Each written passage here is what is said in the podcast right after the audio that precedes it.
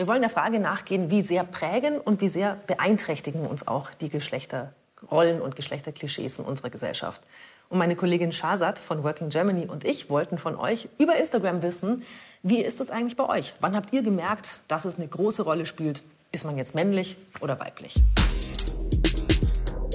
Klar, ich sehe, dass ich biologisch nun mal das bin, was man als äh, weiblich bezeichnet. Da habe ich halt einfach die Merkmale, die sind da. Das hat man halt so kategorisiert. Aber äh, Geschlechterrolle, also diese äh, Gender-Geschichte, ist ähm, halt etwas, was ich so gar nicht annehmen möchte und dementsprechend dann auch sage, dass ich non-binary bin.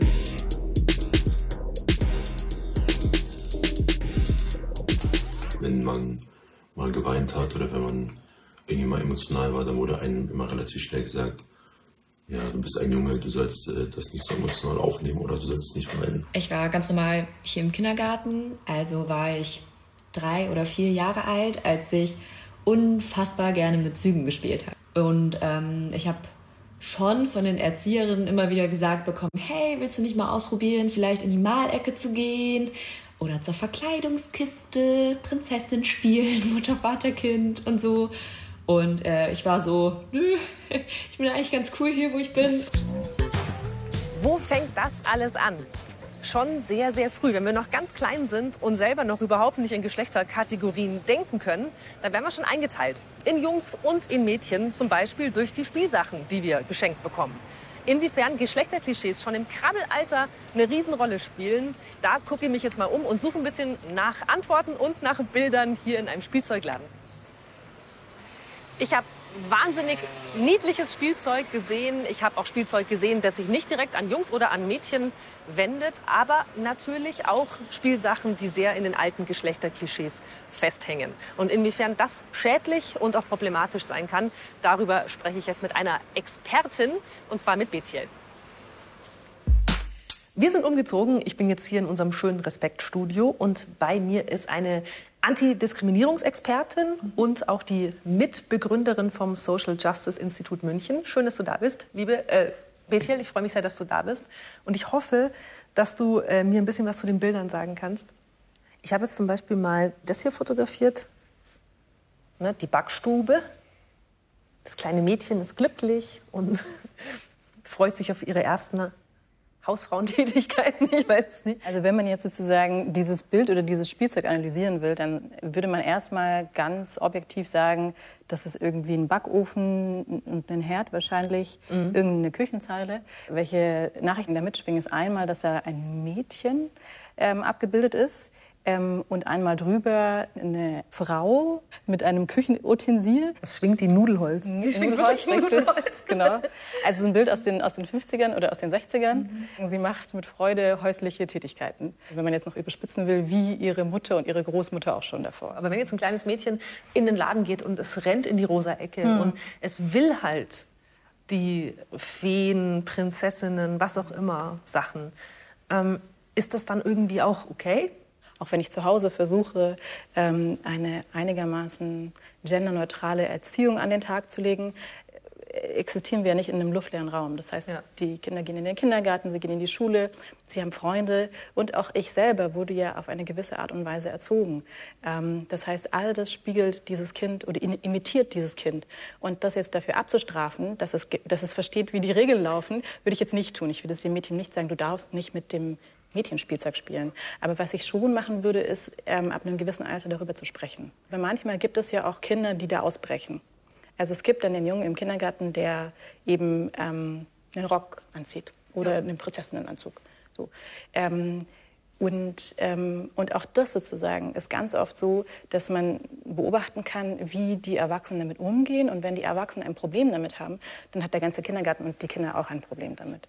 Haben aber die Erwachsenen kein Problem damit, dann ist das einfach nichts, worüber die Kinder eigentlich sprechen. Vielen herzlichen Dank, liebe Betje. Schön, dass du für uns Zeit hattest. Und ich habe sehr viel gelernt dass wir zwischen Mann und Frau unterscheiden in der Gesellschaft, das wusste ihr auch schon, äh, dass wir gern mal auch das Männliche zum Ideal küren, während das äh, alles, was mit Frauen zu tun hat, so ein bisschen drunter liegt. Das ist ausgesprochen problematisch. Und dann gibt es ja auch noch Menschen, die sich weder als Mann oder als Frau empfinden. Es gibt Menschen, die empfinden sich irgendwie dazwischen oder weder noch.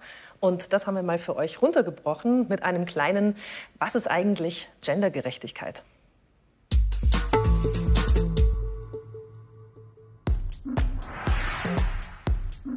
Das Wort Gender kommt aus dem Englischen. Es bezeichnet das gelebte, gefühlte Geschlecht eines Menschen. Sein soziales Geschlecht im Gegensatz zum biologischen Geschlecht.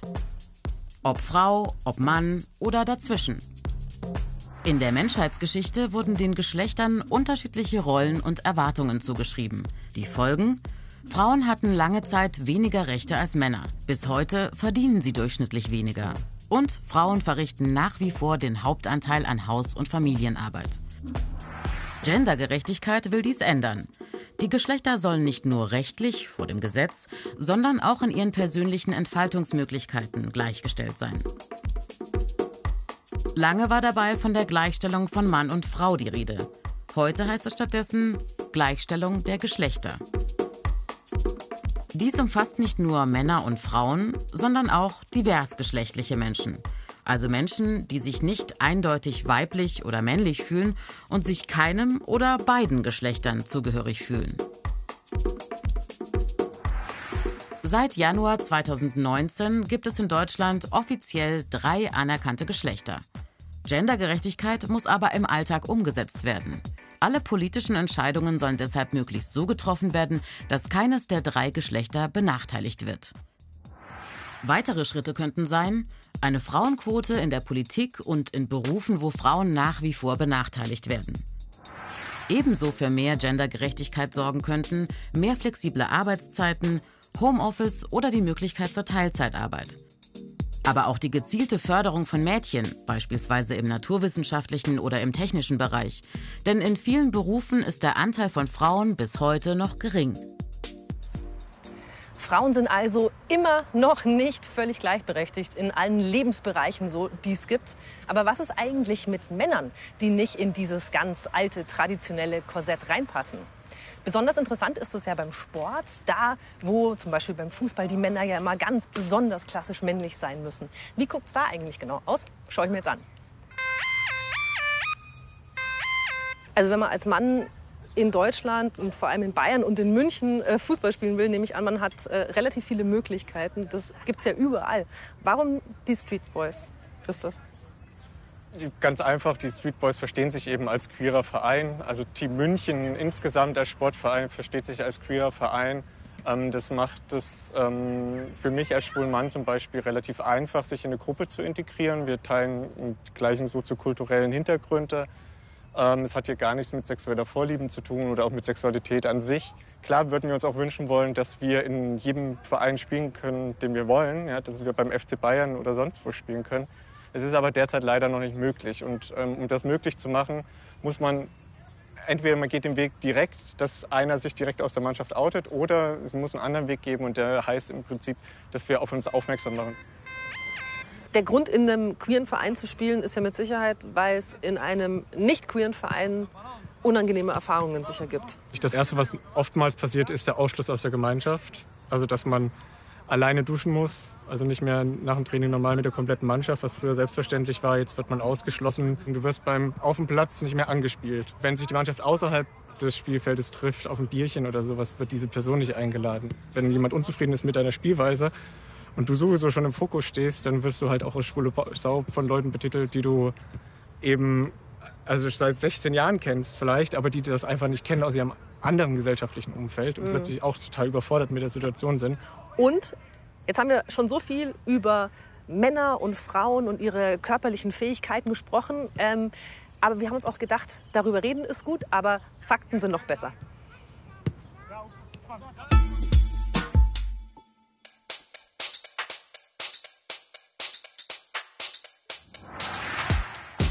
Frauen haben in den letzten Jahrzehnten aufgeholt.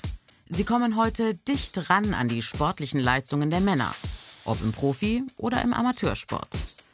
Frauen sind auch immer öfter in Sportarten aktiv, die früher reine Männerdisziplinen waren.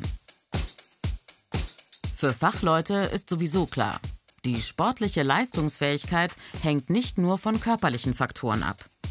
Auch Geschlechterklischees und Erziehung spielen eine Rolle. Wie unterschiedlich ist also die körperliche Leistungsfähigkeit zwischen Männern und Frauen? Kondition. Kondition, das ist Ausdauer, Kraft und Schnelligkeit. Hier sind Männer eher im Vorteil. Denn genetisch und hormonell bedingt haben Frauenkörper durchschnittlich eine geringere Muskelmasse als Männerkörper. Ein Männeroberkörper hat bis zu 40 Prozent mehr Muskelmasse als ein Frauenoberkörper. In den Beinen sind es bis zu 30 Prozent mehr. Frauenkörper haben genetisch bedingt einen höheren Fettanteil im Verhältnis zur Muskelmasse als Männerkörper. Und Frauen haben einen anderen Körperbau als Männer. Das bedeutet ungünstigere Hebelverhältnisse in manchen Sportarten. Tatsache ist, bis zur Pubertät liegen Mädchen und Jungen kräftemäßig ziemlich gleich auf. Dann setzen hormonelle Veränderungen ein und die sorgen für die Unterschiede bei Kraft und Kondition. Beweglichkeit. Klar überlegen sind Frauenkörper dagegen bei der Beweglichkeit. Bänder, Sehnen und Muskeln sind elastischer und dehnbarer. Ein Vorteil in vielen Sportarten.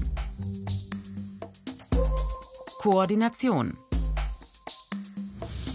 Zur Koordination gehören unter anderem Reaktions- und Orientierungsfähigkeit, Gleichgewichtsvermögen und die Abstimmung von Bewegungsabläufen.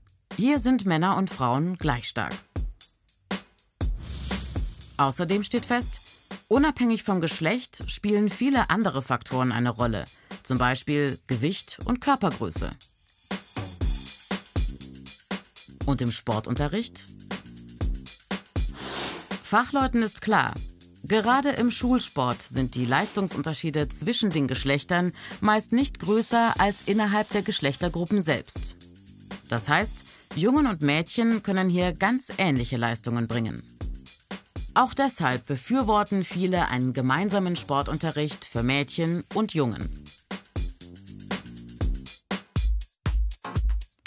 Und überhaupt, ein rein zweigleisiges Denken, Mann hier, Frau da, ist überholt. Männlich, weiblich, divers. Das entspricht eher der gesellschaftlichen Realität. Ich treffe jetzt Jessica Dettinger. Die ist Designerin und zwar für Unisex-Mode. Und vielleicht gibt es auch was für mich.